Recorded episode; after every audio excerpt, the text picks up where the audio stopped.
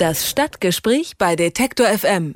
Kallstadt an der Weinstraße mit etwa 1200 Einwohnern ein sehr übersichtliches Dörfchen in Rheinland-Pfalz. Eine Kirche, ein paar Weinberge, sonst eigentlich nicht so viel. Mit einer Stadt wie New York könnte man meinen, hat dieser Ort eigentlich nichts zu tun. Doch eines eint die beiden Städte, der Immobilienmilliardär Donald Trump. Gesichtet wurde er selbst zwar noch nie in Kallstadt, allerdings stammen seine Vorfahren aus dem pfälzischen Dorf. Früher für Touristen nur wegen des Weins und Saumagens beliebt, erlangt Kallstadt nun immer größeren Ruhm. Über die Auswirkungen des Hypes auf das Dörfchen spreche ich mit Dr. Thomas Jaworek. Er ist Kallstadts Ortsbürgermeister. Hallo, Herr Jaworek. Hallo. Wie ist denn zurzeit die Stimmung in Kallstadt?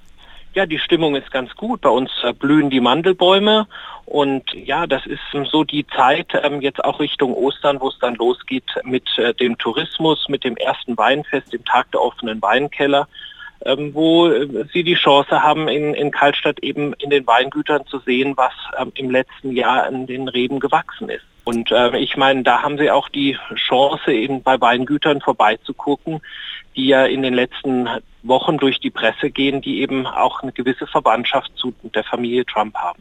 Klingt sehr idyllisch. Sind denn aktuell viele Reporter überhaupt vor Ort?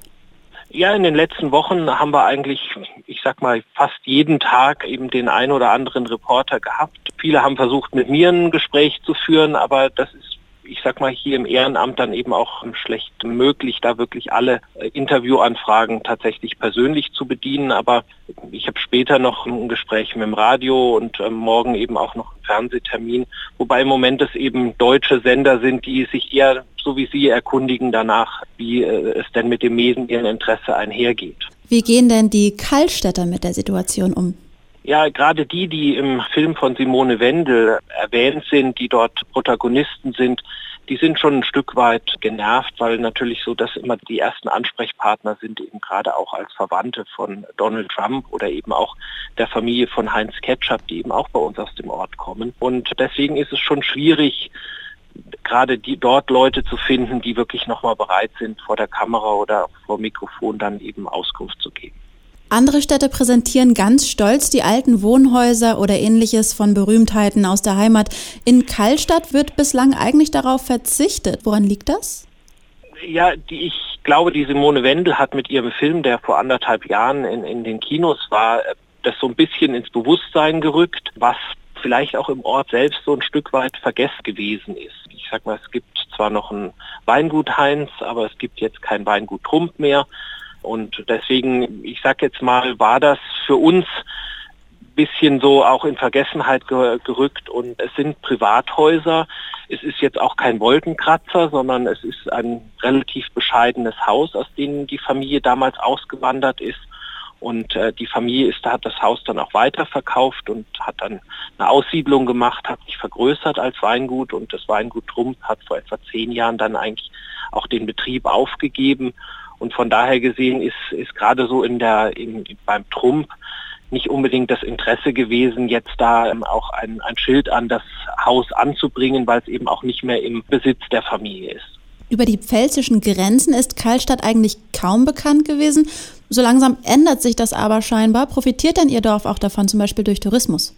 Ich glaube, wir haben eigentlich schon über die letzten ja, 50 Jahre sehr viel Tagestourismus, aber auch ähm, eben Übernachtungstourismus bei uns im Ort und auf den wir auch sehr stolz sind. Das sind Familien, die immer wieder kommen, die eben Kaltstadt auch zu einer bestimmten Zeit sehr schätzen, sei es jetzt im Frühjahr ähm, oder im Sommer oder dann insbesondere natürlich im Herbst, wenn dann die Weinlese ist, wenn sich Weinlaub dann eben bunt färbt. Da haben wir, haben wir sehr viele Gäste, die, die dann eben gerade auch übernachten. Wir haben fast 400 Betten im Ort. Sie hatten ja gesagt 1200 Einwohner, fast 400 Betten in Hotels und äh, Unterkünften. 3000 Sitzplätze in der Gastronomie. Das ist, ich sag mal, auch ohne Trump und ohne Heinz hat äh, Karlstadt da hier in der Region doch einen Ruf als, als Tourismusgemeinde. Und durch den Trump-Hype hat sich das jetzt nicht verstärkt? Also er, er geht im Moment, würde ich sagen, geht das unter, was jetzt dann oben drauf gekommen ist. Es ist jetzt vielleicht in der sauren Gurkenzeit, die wir jetzt im Februar noch haben, ist es äh, vielleicht wirklich so, dass, äh, dass es auffällt, wenn jetzt äh, jemand da ist.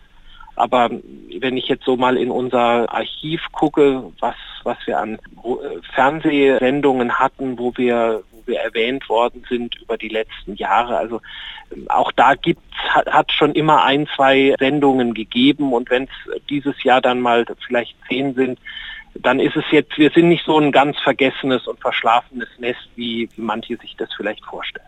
Okay. Gibt es denn Pläne, den Herrn Trump auch mal nach Kaltstadt einzuladen? Also im Moment nicht. Ich weiß jetzt äh, vor allen Dingen, wenn ich ihm äh, dann sage, wir haben einen tollen Wein, dann ist das ja nicht unbedingt das, was ihn jetzt wirklich nach, nach Karlstadt locken würde. Ob es dann der Saumagen ist, mit dem ja Helmut Kohl schon äh, Staatsgäste hier in der Pfalz immer wieder verköstigt hat, da weiß ich eben einfach nicht, ob er wirklich das Interesse hat. Ich glaube, wir würden uns auf jeden Fall freuen, wenn er, wenn er eben den Weg zu uns finden würde. Vielleicht ist es fast noch besser, er macht es, bevor er dann wirklich hier im November zum Präsidenten gewählt wird. Dann ist der Aufwand vielleicht noch etwas geringer als den, den man hat, wenn hier der US-Präsident dann einen, eine Stadt oder einen Ort in Deutschland besucht. Ich persönlich hoffe ja nicht, dass er zum Präsidenten gewählt wird, aber wer weiß es, es liegt nicht in meiner Hand. Die Großeltern des Immobilienmilliardärs Donald Trump stammen aus Kaltstadt und über die Auswirkungen seiner Präsidentschaftskandidatur und den Hype um das Dörfchen haben wir mit Ortsbürgermeister Thomas Jaworek gesprochen. Vielen Dank. Vielen Dank. Alle Beiträge, Reportagen und Interviews können Sie jederzeit nachhören im Netz auf detektor.fm.